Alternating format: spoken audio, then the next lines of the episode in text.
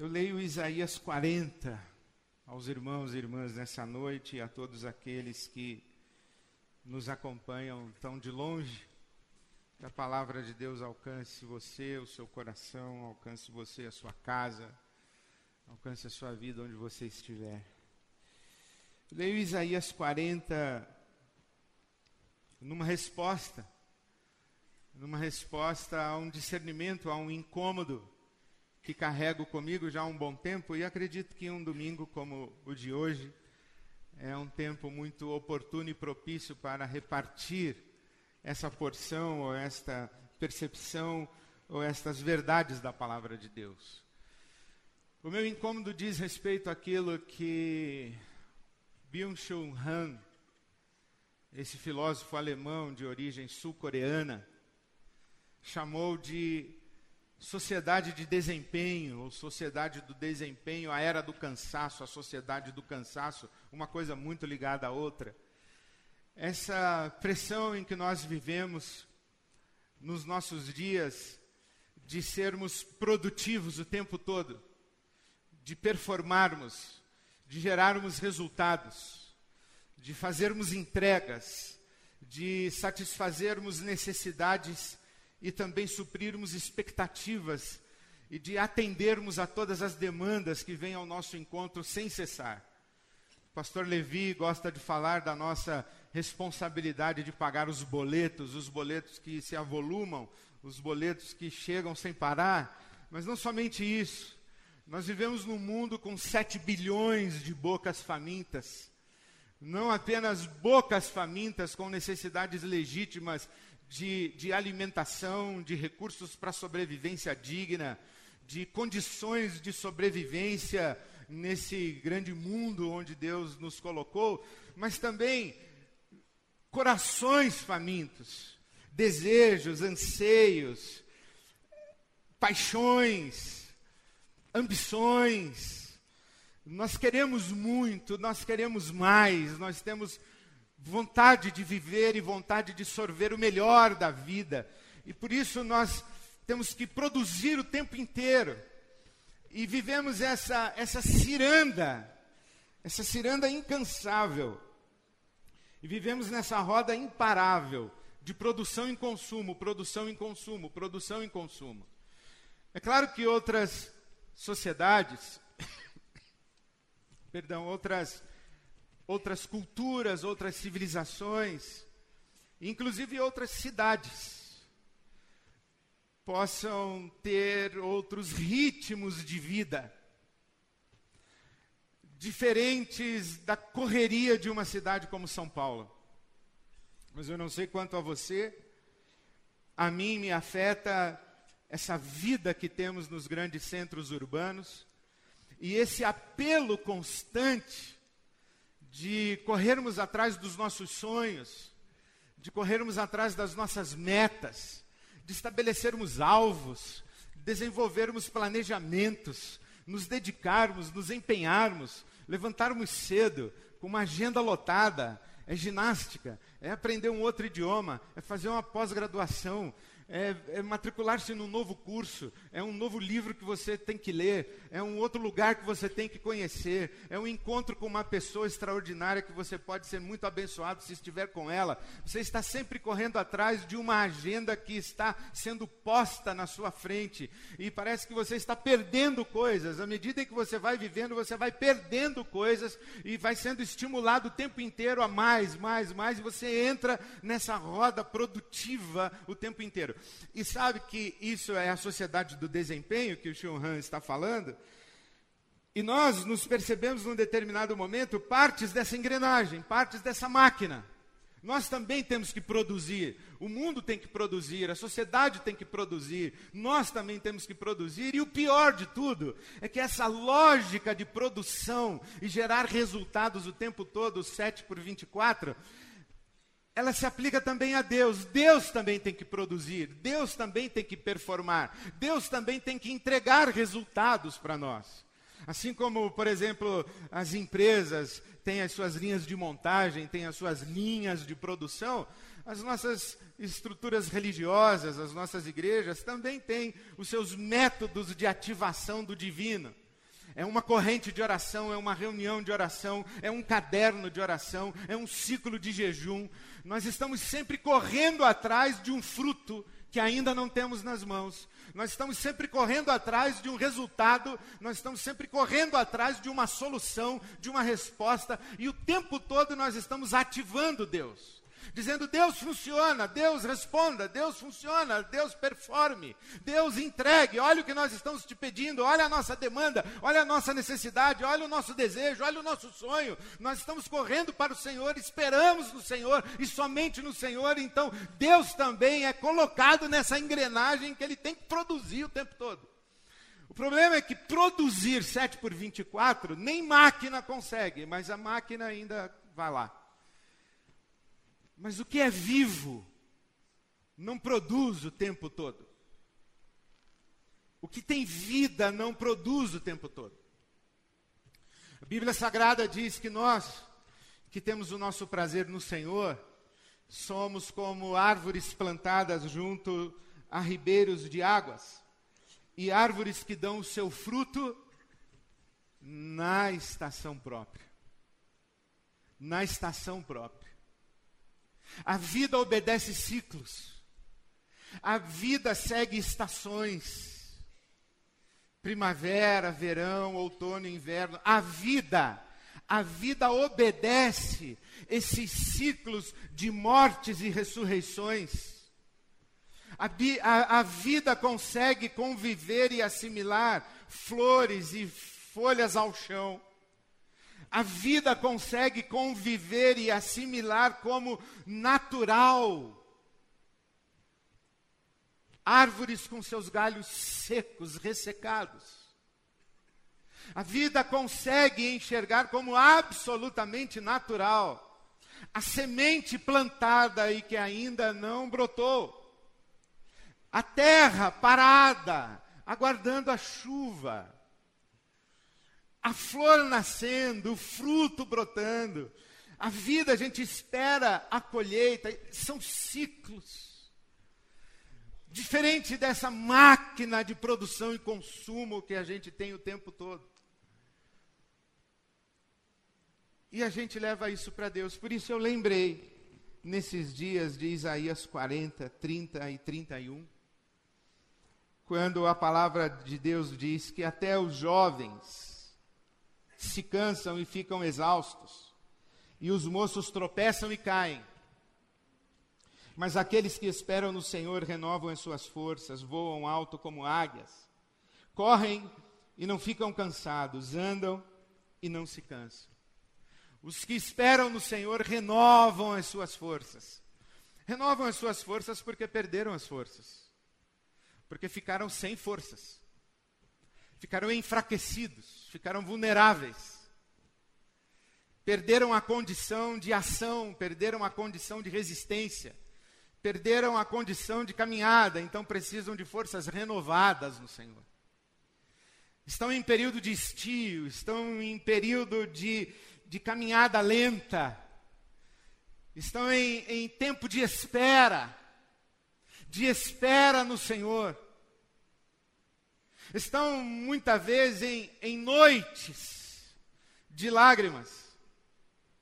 E quando a gente entra nesses períodos na vida, períodos em que somos obrigados a reconhecer a nossa fragilidade, a nossa finitude, a nossa fraqueza, a nossa dificuldade, inclusive, para orar, a nossa falta de forças para clamar, o nosso, o nosso desencanto, o nosso, o nosso abatimento, Chega alguém e tenta nos animar. Chega alguém e olha para nós e diz assim: você não pode ficar assim. Você tem que reagir. Você tem que ter fé. Você tem que confiar. Você tem que buscar a Deus, você tem que clamar, você tem que insistir, você não pode desistir, você tem que perseverar, você tem que ser resiliente. É um você tem que, você tem que, você tem que produzir, você tem que dar frutos, você tem que estar em ação, você não pode se deixar fraquejar, você não pode se deixar enfraquecer. E essas maneiras de olharmos para a vida e olharmos para nós mesmos sugerem para nós que nos tempos de inverno, nos tempos de outono, nos tempos de, de mortes e ressurreições, e especialmente nos tempos de, de anoitecer e de morte, há algo errado conosco. Mas não necessariamente há algo errado. Não necessariamente há algo errado em estar cansado e cansada. Não necessariamente há algo errado em estar abatido, triste. Não necessariamente há algo errado em estar a chorar. Às vezes, inclusive, o errado é não estar a chorar quando se deveria estar chorando.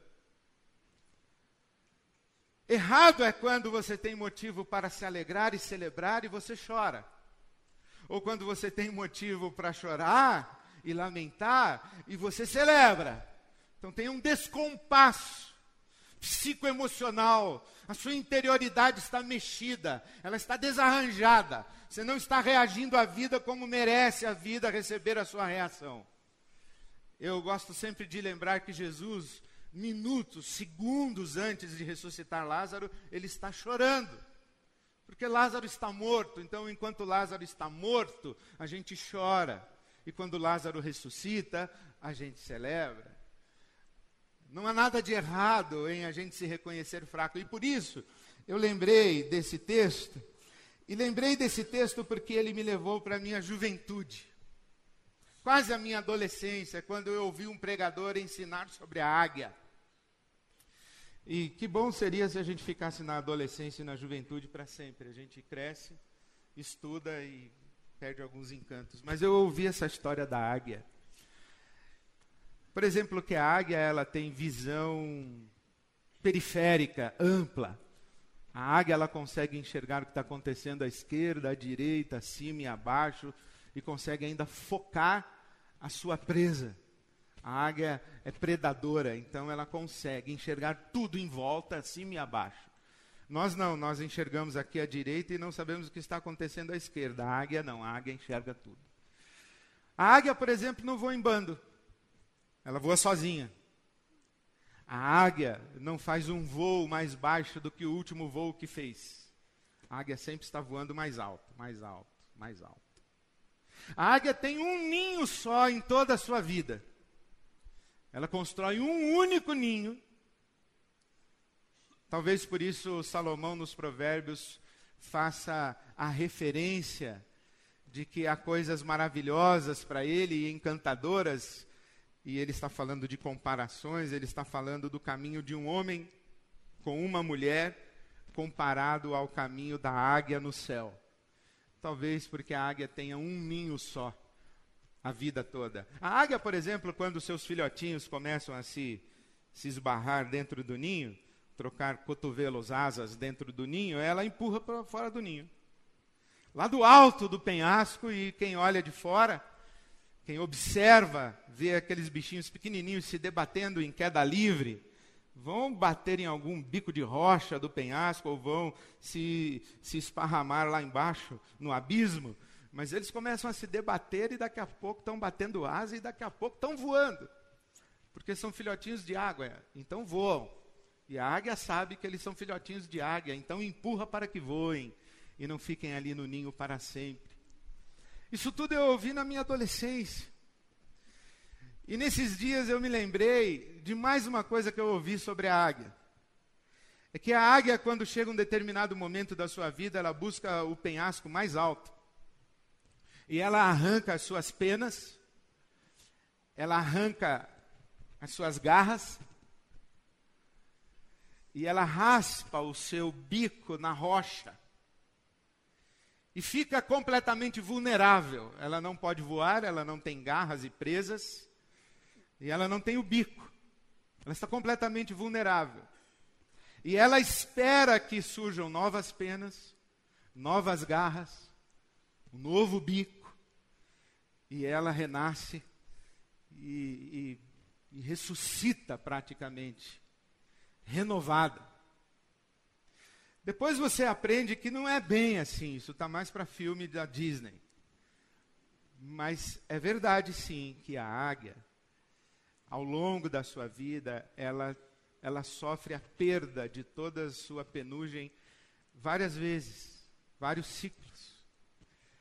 Ela tem as suas presas e garras substituídas várias vezes, inclusive o seu bico, ele vai envelhecendo, ele vai, ele vai perdendo a sua condição e, e a águia às vezes, inclusive, sim, raspa o bico para que ele renasça novo, completamente novo e com novo vigor. Não é assim tão bonito como a águia vai lá no alto do penhasco e fica vulnerável, aguardando. Mas sim é verdade que a águia passa por ciclos de mortes e ressurreições. E nós podemos aprender isso aqui. Os que esperam no Senhor renovam as suas forças como as águias. Os que esperam no Senhor renovam as suas forças como as águias. Esperar tem duas conotações. Esperar tem a ver com sofrer o tempo.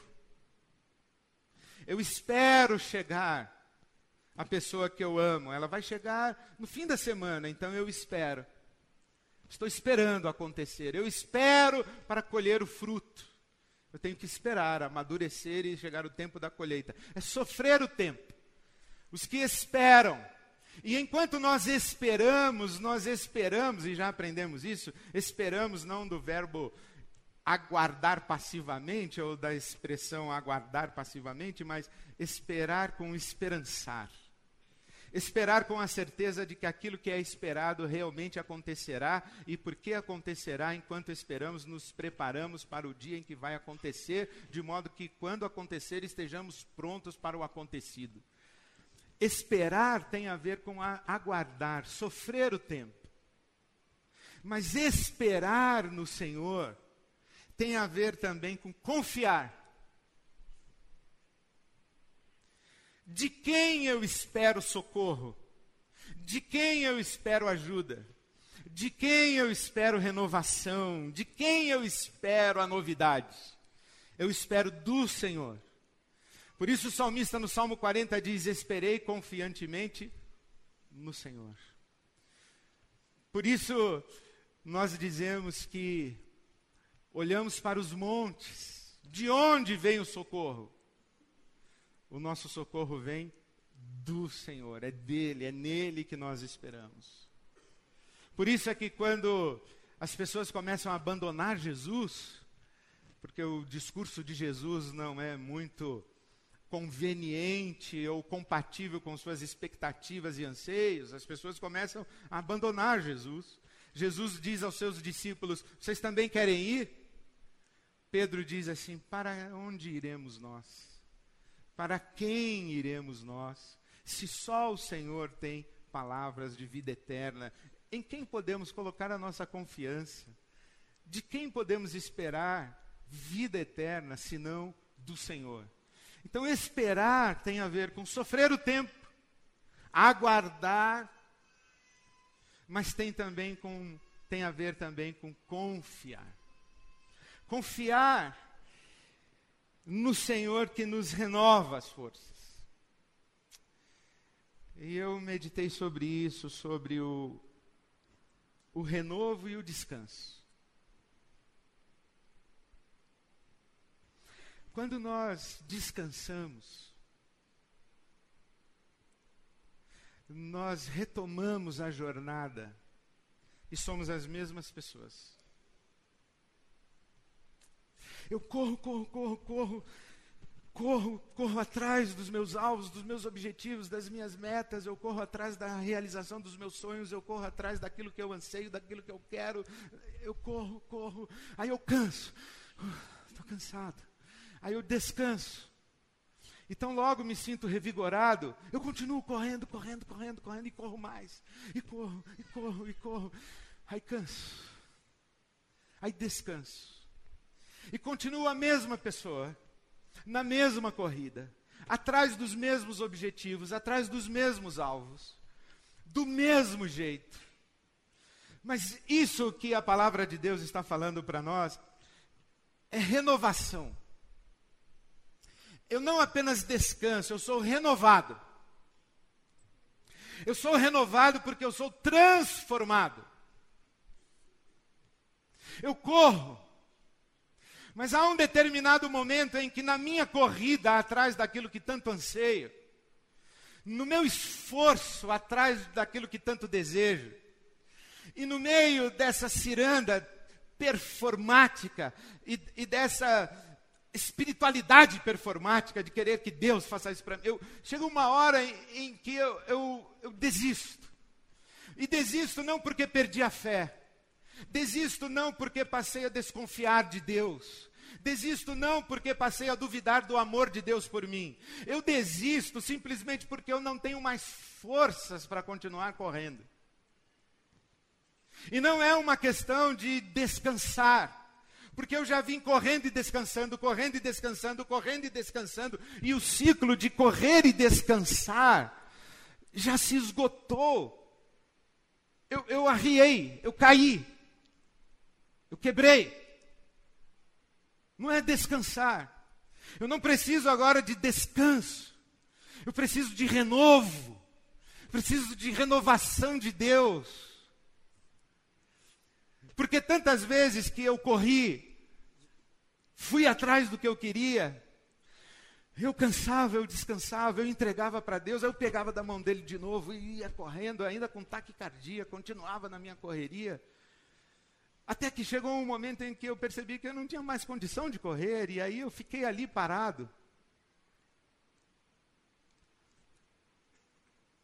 E Deus disse: Tudo bem, fica aqui. Não tenha pressa de voltar para a sua corrida. Tudo bem, fica aqui.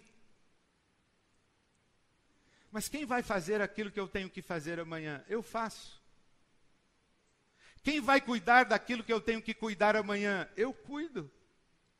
Aliás, eu estou cuidando o tempo inteiro e você correndo feito um louco. Fica aqui. Deixa eu te renovar. Por isso que o apóstolo Paulo diz assim que nós não devemos tomar a forma do mundo. Não devemos permitir que o espírito da época, o espírito do mundo, diga e determine a maneira como nós vivemos e como nós sentimos, como nós pensamos, como nós nos comportamos, como nós administramos a nossa agenda, como nós administramos as nossas relações.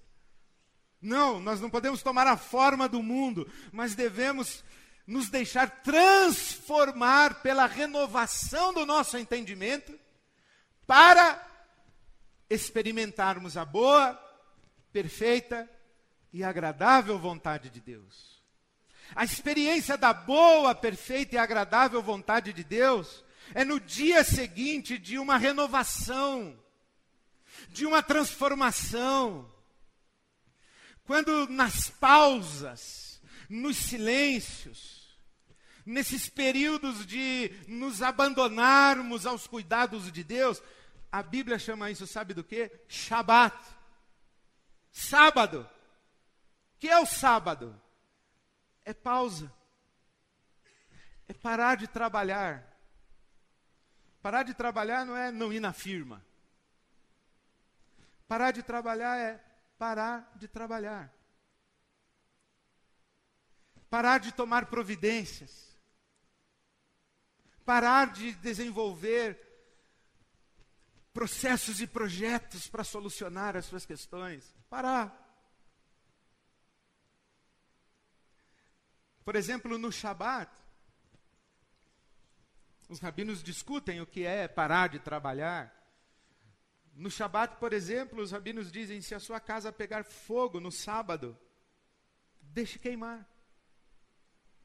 Não tente apagar o incêndio. Deixe a sua casa queimar. É Shabat. E por que isso deve acontecer?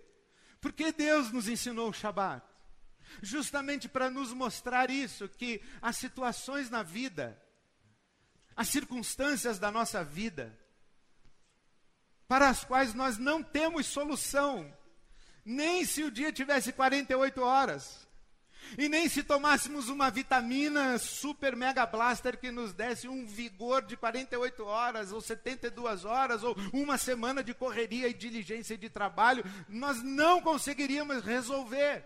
Porque há dimensões da existência e questões da vida que estão absolutamente nas mãos de Deus. E o Shabat é para nos ensinar isso. A gente fica sem fazer nada, e no dia seguinte, quando a gente acorda, o sol está lá, a misericórdia do Senhor se renovou, e o Deus que cuida de flores e passarinhos está cuidando de nós. E nós estamos renovados, porque enquanto nós paramos, enquanto fizemos a pausa, enquanto fizemos o silêncio, nós ouvimos uma voz de Deus que na correria nós não somos capazes de ouvir. Nós nos enxergamos de um jeito que não éramos capazes de nos perceber. E em vez de voltarmos esbaforidos para correr aquela mesma trilha, enquanto estávamos parados ali no colo de Deus, o Espírito Santo falou: Tem certeza que você vai voltar para a mesma estrada? Tem certeza que você vai voltar com essas mesmas companhias? Tem certeza que você vai voltar na mesma direção? Não é hora de você parar e olhar e se olhar? E quando a gente experimenta isso, esse renovo de Deus, a gente é transformado, a gente percebe que o velho já não nos veste mais. A gente tem experiências na presença de Deus, porque a gente parou a gente entendeu que tudo bem parar. A gente parou. Aí a gente recebeu novas revelações do Espírito de Deus, e quando a gente volta para aquela estrada, aquela estrada que antes era uma zona de conforto, agora já não combina mais com a gente. Aquelas pessoas que eram do nosso hábito de convivência, elas, elas já nos incomodam na relação. Por quê? Porque nós somos transformados, nós somos renovados, nós somos feitos novos. E para isso, preciso fé. Há muita gente que acha que a gente precisa de fé para fazer acontecer. A fé move a mão de Deus, não é isso que você aprendeu? A fé move a mão de Deus. Deus não é o seu robô. Deus não é o seu fantoche para que com a sua fé você mova a mão de Deus. Que isso? É preciso muita fé para descansar e dizer assim: Senhor, estou aqui aguardando no Senhor, esperando. E o que você está fazendo, Ed, enquanto está esperando? Nada. Porque se eu estivesse fazendo, eu não estava aqui aguardando esperando no Senhor, eu estava fazendo. Eu estou fazendo nada. Eu estou confiando que enquanto estou aqui, o Senhor está cuidando de mim e provendo para o meu bem. Eu estou confiando que Deus é bom e continua sendo bom.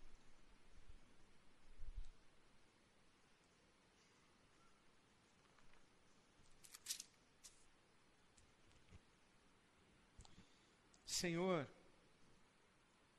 o meu coração não é orgulhoso e os meus olhos não são arrogantes. Não me envolvo com coisas grandiosas nem maravilhosas demais para mim. Eu leio o Salmo de Davi, o 131.